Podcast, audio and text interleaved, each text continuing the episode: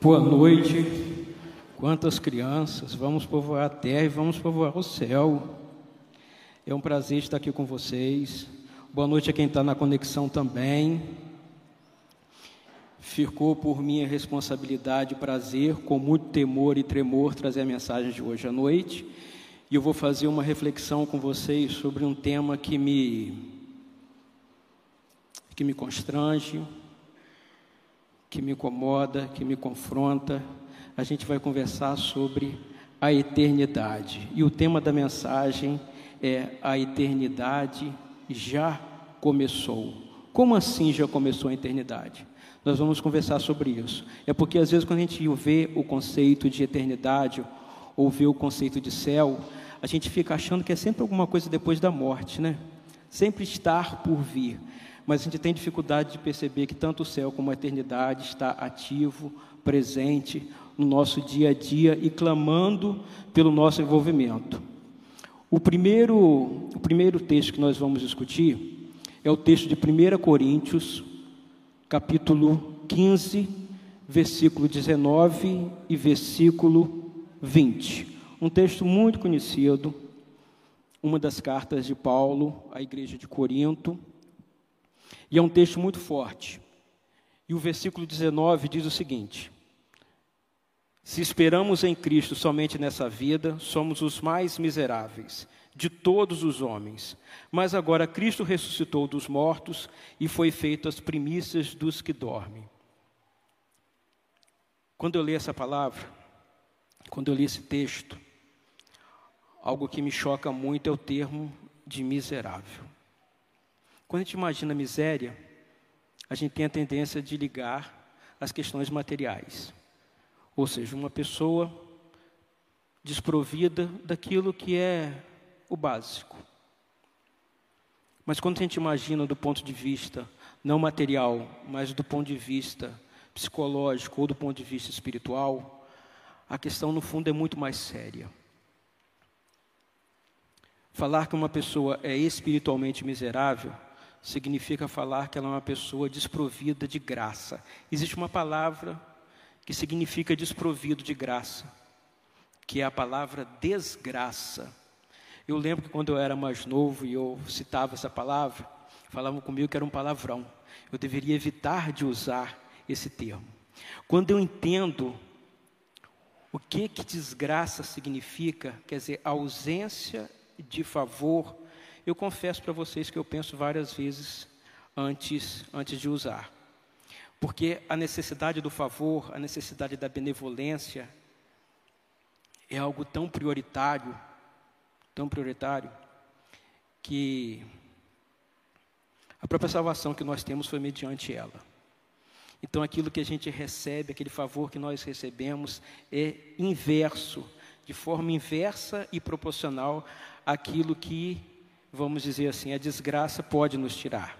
Mas o contexto desse texto de 1 Coríntios, versículo 19 e versículo 20, em que fala que somos mais miseráveis de todos os homens, é com relação à questão de ressurreição. Pode parecer estranho para você, mas naquela época existiam pessoas que questionavam se Cristo de fato ressuscitou. Existiam pessoas que questionavam se a igreja de Cristo iria ressuscitar. Até hoje essa polêmica ainda existe, sabia disso?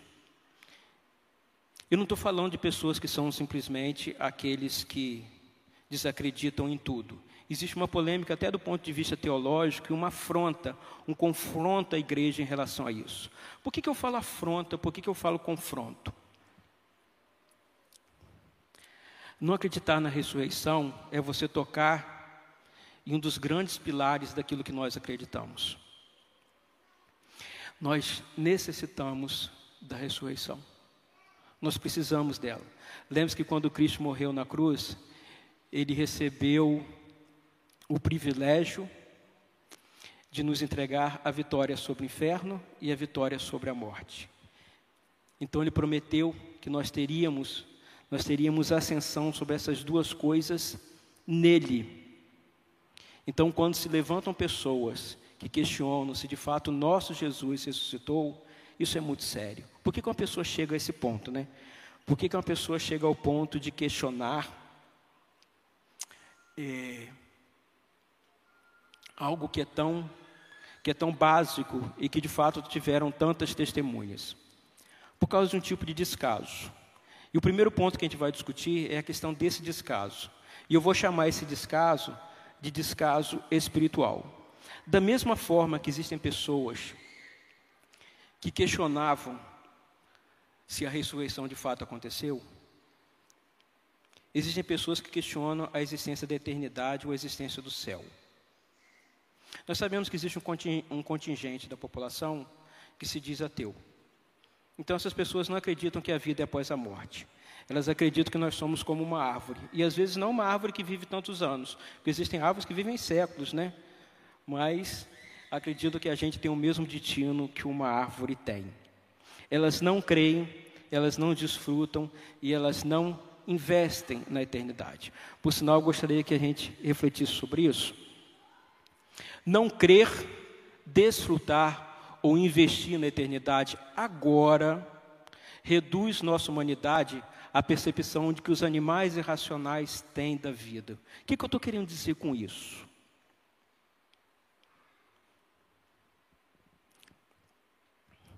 Existem pets que surpreendem a gente. A gente fica até dizendo, parece até gente, né? Tem alguns comportamentos que surpreendem. Eu lembro que uma vez eu assisti um vídeo em que era um sinal de trânsito, estava aberto para os carros, o cachorro se assentou na calçada, nas duas pernas de trás, esperou que mudasse o símbolo né, de verde para vermelho para os carros, e quando o sinal de trânsito parou para os carros, ele tranquilamente atravessou na faixa de pedestre. Eu fiquei surpreendido com aquele vídeo. Falei assim, isso é o que? Isso é raciocínio, meu Deus do céu? O que, que é isso, né? Porque a gente chama de seres irracionais, né? Eu lembro um outro vídeo também que envolve um outro pet, nada contra os pets, pelo contrário, gosto muito, eu chorei muito por causa deles em que, enquanto os humanos estavam esperando o sinal abrir para que eles atravessassem na faixa de pedestre, o cachorro estava atravessando na passarela. Espertíssimo ele. Como que ele ganhou tempo em relação a isso? Então, os animais às vezes nos surpreendem, mas os seres humanos também nos surpreendem de maneira negativa. Quando a gente percebe que existem humanos que não acreditam que existe vida após a morte, se comportando como um cachorro, como um gatinho, e quando eu falo no sentido de serem racionais, é porque, sinceramente, né, gente? A gente até gosta dos animais, mas os animais não, não param para poder pensar nas coisas difíceis e complicadas da vida. Os animais não param para poder refletir sobre morte, sobre existência, sobre pesares, sobre danos que a vida causa. Simplesmente eles comem, bebem, dormem, procriam se for permitido e morrem. Talvez o que eu vou falar pode te entristecer ou te chocar. Mas existe uma parcela considerável de humanos que se comportam como um pet. Mesmo tendo condição de não se comportar assim mesmo tendo racionalidade para ir muito além disso.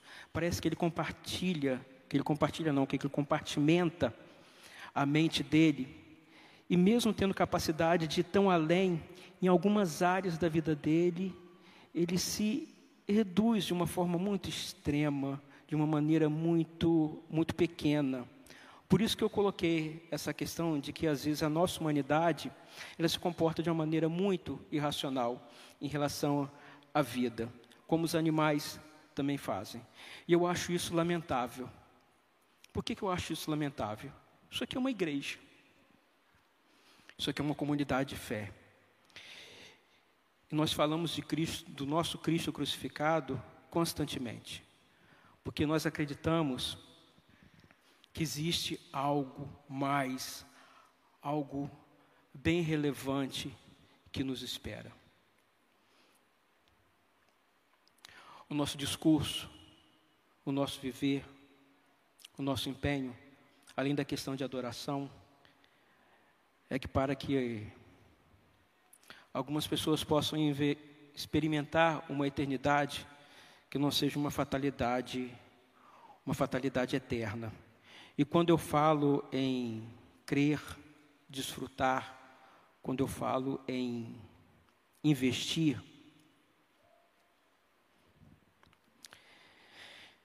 eu estou querendo dizer que a gente pode trazer a eternidade para o aqui e para o agora. Isso é possível. A gente não precisa reduzir a eternidade a um depois. A gente pode viver os benefícios, aquilo que representa, aquilo que ela faz na nossa vida, agora, no dia a dia. E quando eu estou falando isso, por exemplo, salvação uma decisão que eu tomo agora e tem repercussão eterna. Mas não é somente disso que eu estou falando. Poderia pegar e discutir sobre salvação, santificação, galardão, perceber como que nossas atitudes têm peso, têm relevância, têm importante para Deus. Mas não é, não é sobre isso que eu quero me aprofundar. É no sentido de que a eternidade não precisa ficar para depois. Mas como, pastor? Eu acredito em vida após a morte. Eu acredito que eu vou passar a eternidade com Deus. Tem algum sentido eu desfrutar da eternidade agora? Tem algum sentido você desfrutar do céu agora? Alguma vez você já ouviu uma pessoa falar que num período de culto, por exemplo, a pessoa chega e usa um termo, um jargão que é muito comum entre os cristãos: o céu desceu. Já ouviu isso? É. Essa pessoa sentiu alguma coisa. Você já esteve em alguma reunião, como por exemplo uma reunião de célula, e de repente acontece uma sintonia tão extraordinária entre as pessoas, que parece que um leu a mente do outro, parece que um conhece o coração do outro. E as coisas fluem de uma maneira que parece que foi combinado, e eu acho até que foi, mas não combinado entre as pessoas. Eu acho que foi espiritualmente combinado. Então, o mundo sobrenatural, o mundo perfeito, o mundo extraordinário, ele se manifesta aqui. Ele está presente na nossa rotina, ele está presente no nosso dia a dia. Só que, infelizmente, a nossa rotina, ela nos sufoca de tal forma que parece que a eternidade ela se torna irrelevante. E quando eu falo isso, é alguma coisa que, que eu vivo, não é uma questão teórica. Pensar na eternidade com tantos afazeres, lutando pelo pão de cada dia. A internet é terrível, né? se eu não tomar cuidado, ela me absorve e muito.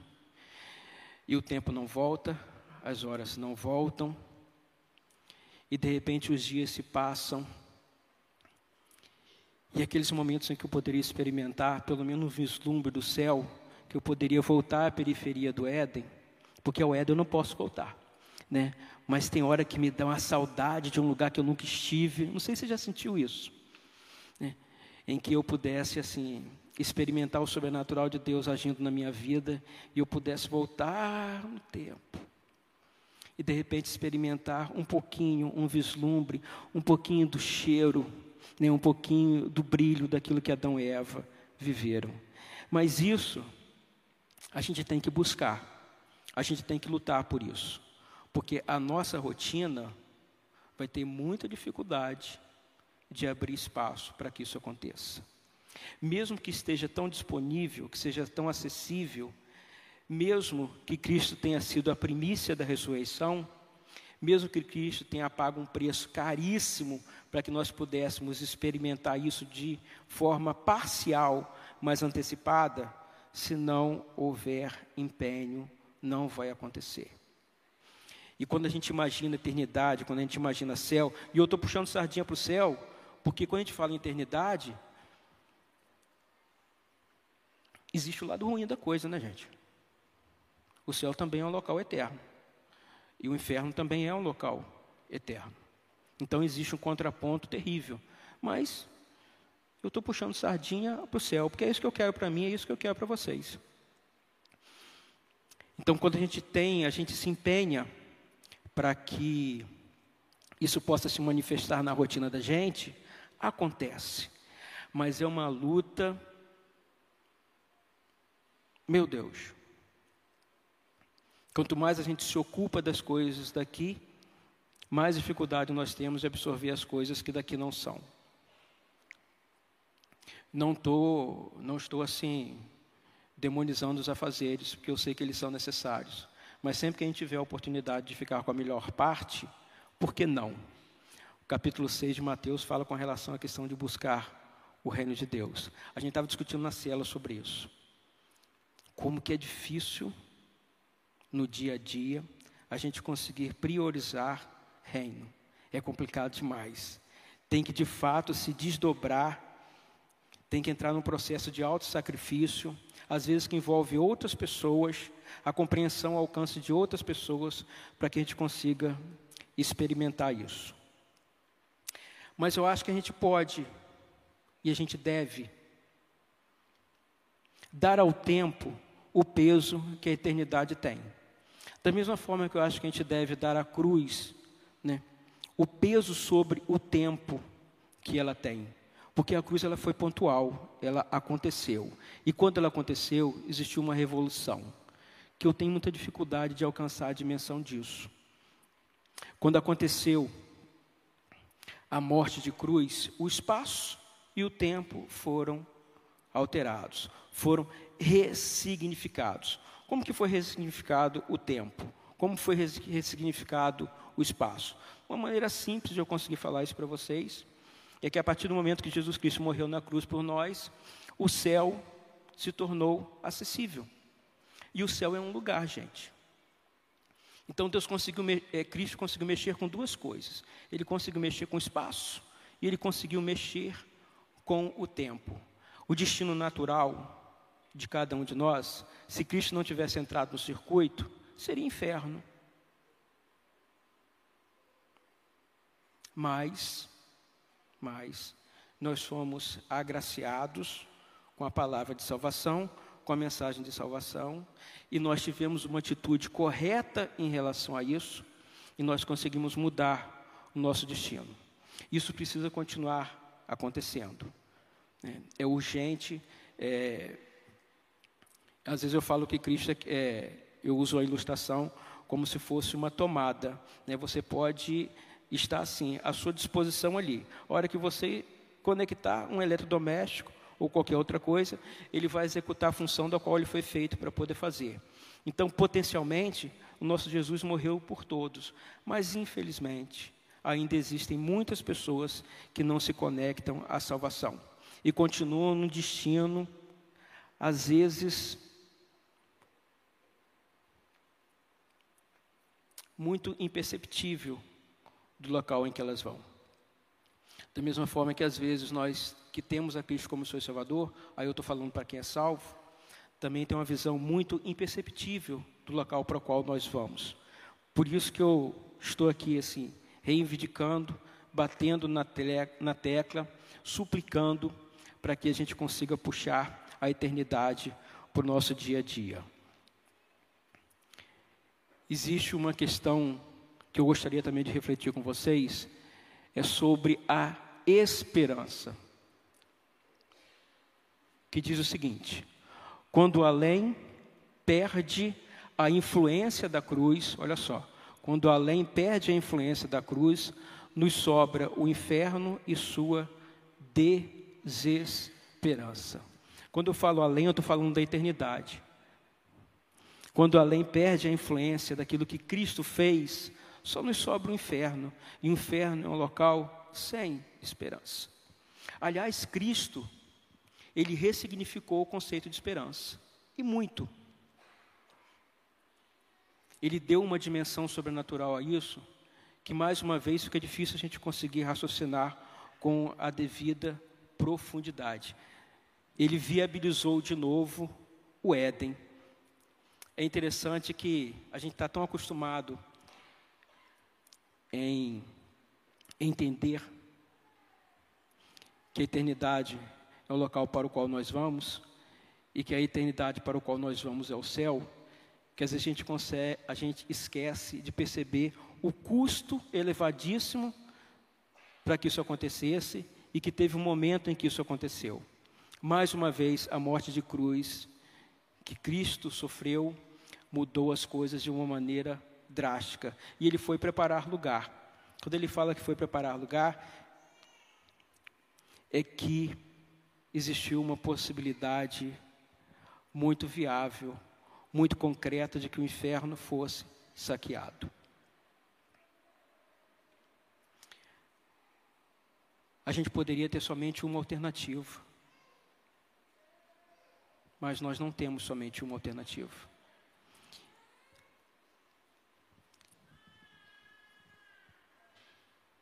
E mesmo eu tendo a Cristo como seu Salvador, até hoje isso me constrange.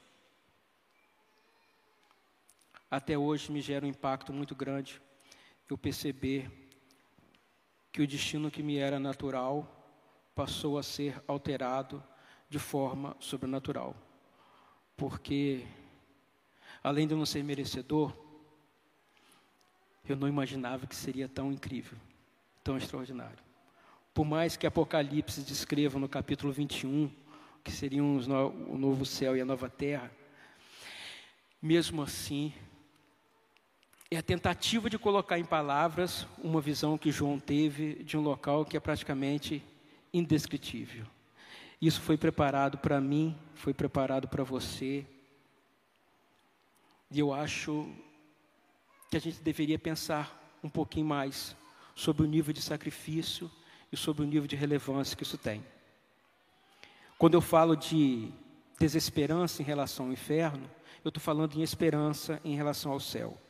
Eu estou falando em esperança em relação ao sacrifício de Cristo na cruz e a relevância e a influência que isso tem na nossa vida eterna. E uma das coisas que traz uma, uma esperança profunda é a graça.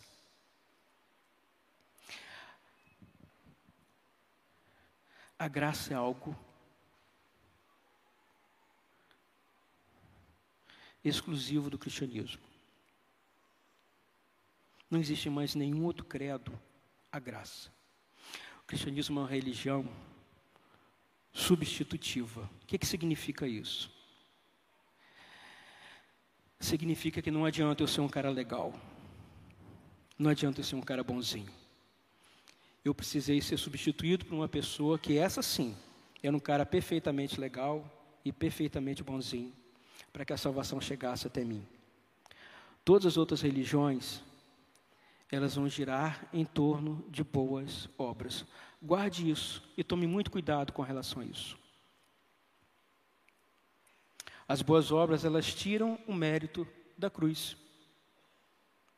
Elas ridicularizam a cruz. Porque se eu posso fazer por onde chegar até o céu, qual a necessidade de Jesus Cristo ter morrido por mim? Isso é um escárnio. Isso é um desprezo absoluto, total, extremo a algo único e suficiente que aconteceu. E eu percebo que, como eu falei, a questão dos afazeres, daquilo que distrai a gente, é muito movido não somente por necessidades, mas por caprichos e por desejos. Mas será que é possível que as nossas necessidades sejam saciadas, que os nossos desejos sejam saciados no tempo que o relógio corre, sem que os valores atemporais se manifestem? Pensa sobre isso. Será que a gente não estabelece uma luta contra uma verdade, buscando coisas que simplesmente não vão gerar o resultado que a gente quer, ou mais do que isso, não vão gerar o resultado que de fato nós precisamos, mediante o conceito daquele que sabe aquilo que nós precisamos, porque nós somos muito equivocados em relação às nossas escolhas, até em relação aos nossos desejos. Nós desejamos muitas vezes de forma errada.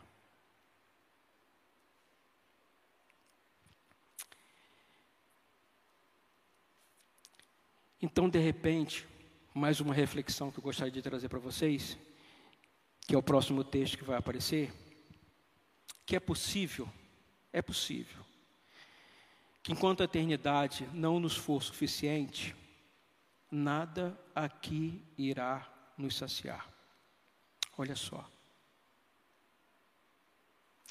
Enquanto a eternidade não nos for suficiente, nada aqui irá nos saciar. Eu estou falando de valores que são atemporais. Mas, pastor, valores atemporais, isso tem a ver com cristianismo. E quem não acredita no cristianismo? Não. O mundo acadêmico secular também acredita em valores que são atemporais. São valores que o próprio cristianismo também acredita. Não se iluda. Deus se manifesta entre aqueles que creem e aqueles que não creem. Não dá para escapar de Deus.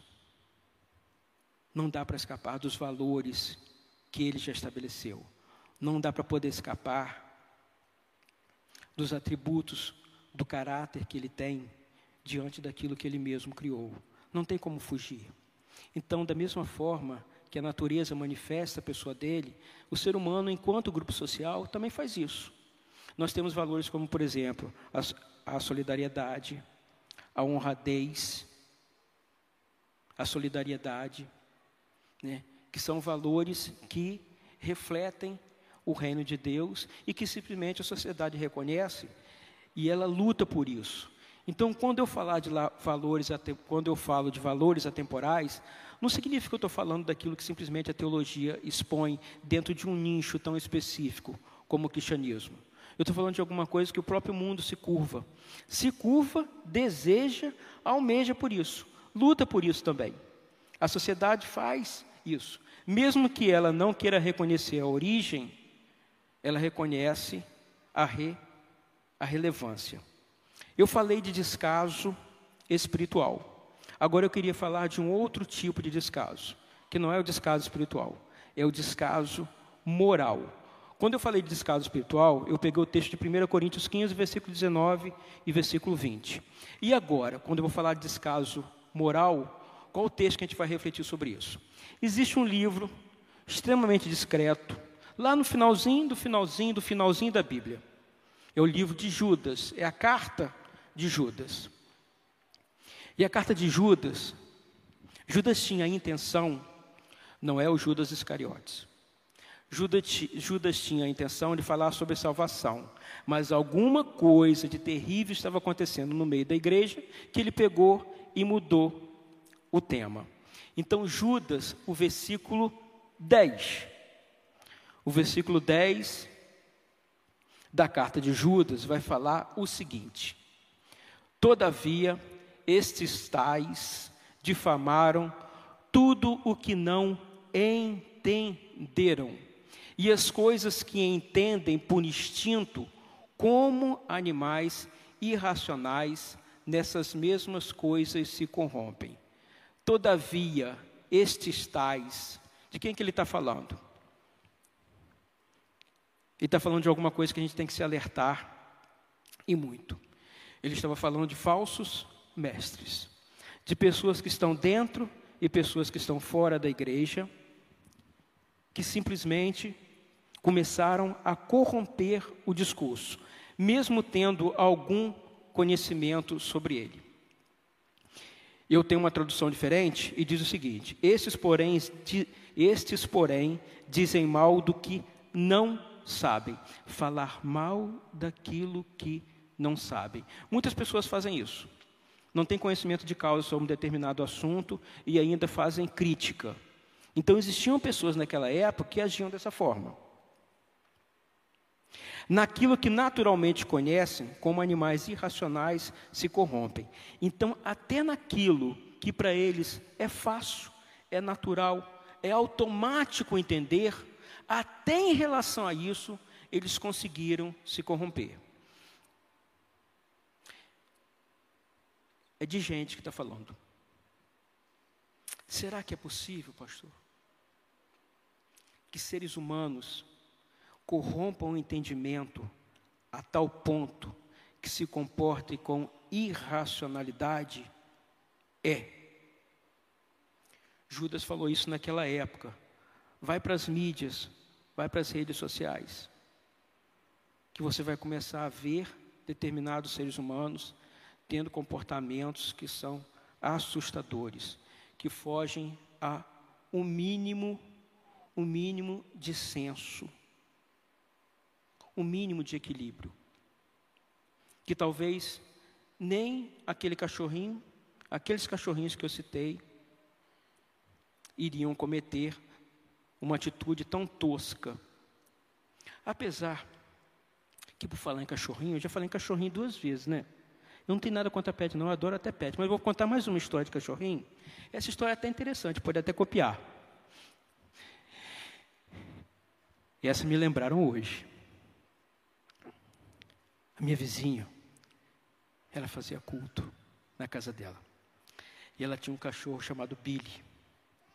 E aconteceu uma coisa muito interessante. Um dia, Billy, em um dos cultos, ele pegou a Bíblia, mordeu e levou até os braços, até as mãos da dona, da dona da casa. Nesse momento, até que é bom ser parecido com o petzinho, né? né? Porque ele fez um negócio muito sensato. Então tem hora que os animais conseguem expor a nossa desumanidade. E é lamentável que isso aconteça, né? É lamentável a gente ver exemplos e eu ter que acabar citando uma situação dessa e perceber que enquanto humanos queimam a palavra, existe um bichinho, um cachorrinho de estimação que é capaz de pegá-la e levar até o seu dono, né? O que passou, como é que eu vou dizer o que passou pela cabeça dele, né? É, mas o que motivou para poder chegar e fazer esse tipo de coisa? Os animais, de fato, eles são surpreendentes. Com relação à questão do descaso moral, eu gostaria de trazer mais uma reflexão.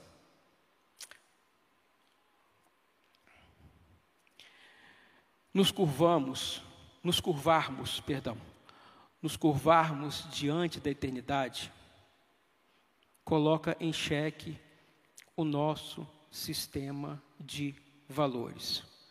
Talvez por isso nos distanciamos dela em nossa rotina. O que eu estou querendo dizer com isso? Olha só, nos curvarmos diante da eternidade coloca em xeque o nosso sistema de valores. Quando a gente pensa na existência de céu, quando a gente pensa na existência de inferno, para de fato para poder refletir sobre isso.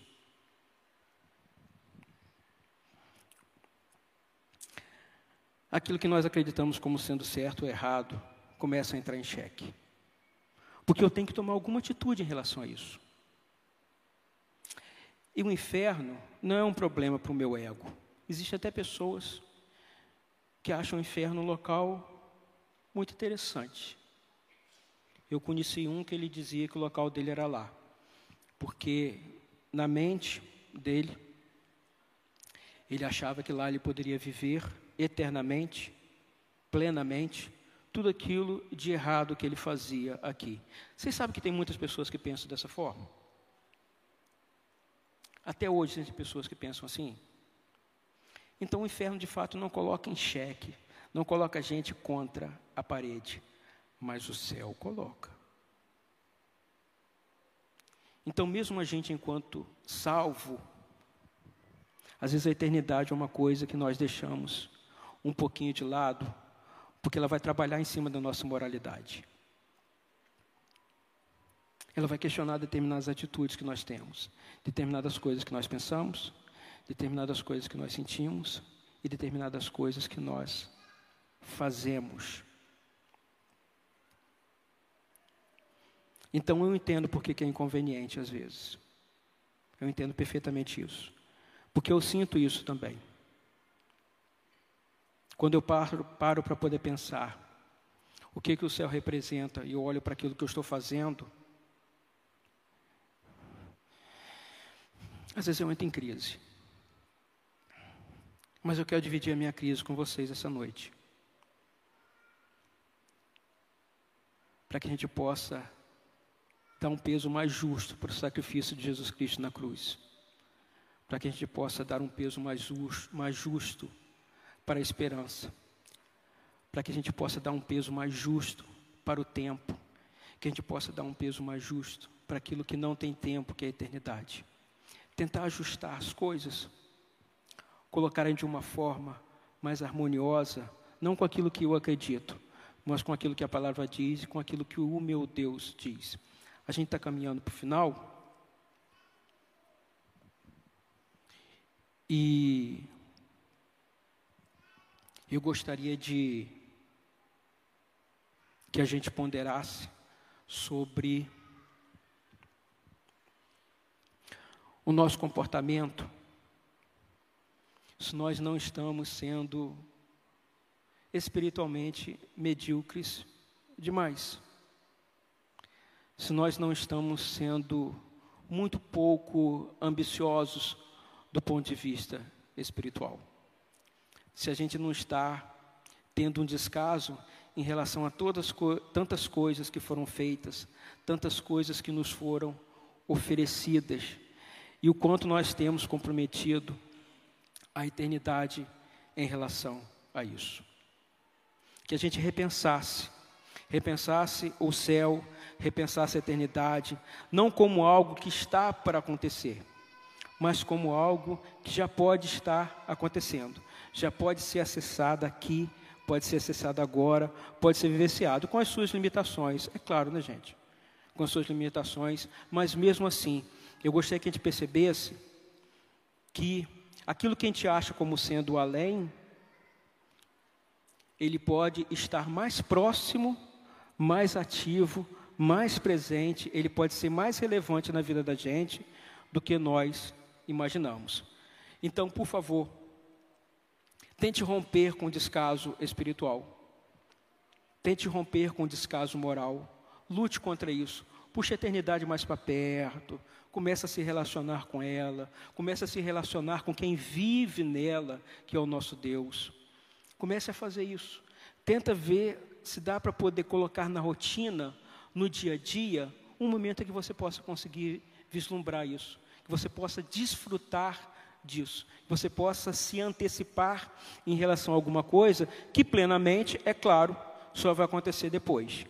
Mas o sacrifício foi o suficiente para que a gente fosse respingado com a eternidade. E os momentos que a gente consegue viver isso são momentos muito especiais. Como, por exemplo, num ambiente de culto, num ambiente de adoração, em que a gente experimenta um mover tão sobrenatural, que a gente entra num processo de contentamento, de satisfação, de felicidade tão abundante, né? E como a gente fica contando às vezes as horas e os dias para que aquilo não aconteça de novo. Pode acontecer mais vezes, pode acontecer de forma mais abundante, desde que a gente se posicione em relação a isso. Que Deus abençoe profundamente vocês e que a gente consiga, de fato, repensar sobre a eternidade sem descaso, tanto do ponto de vista espiritual como do ponto de vista moral.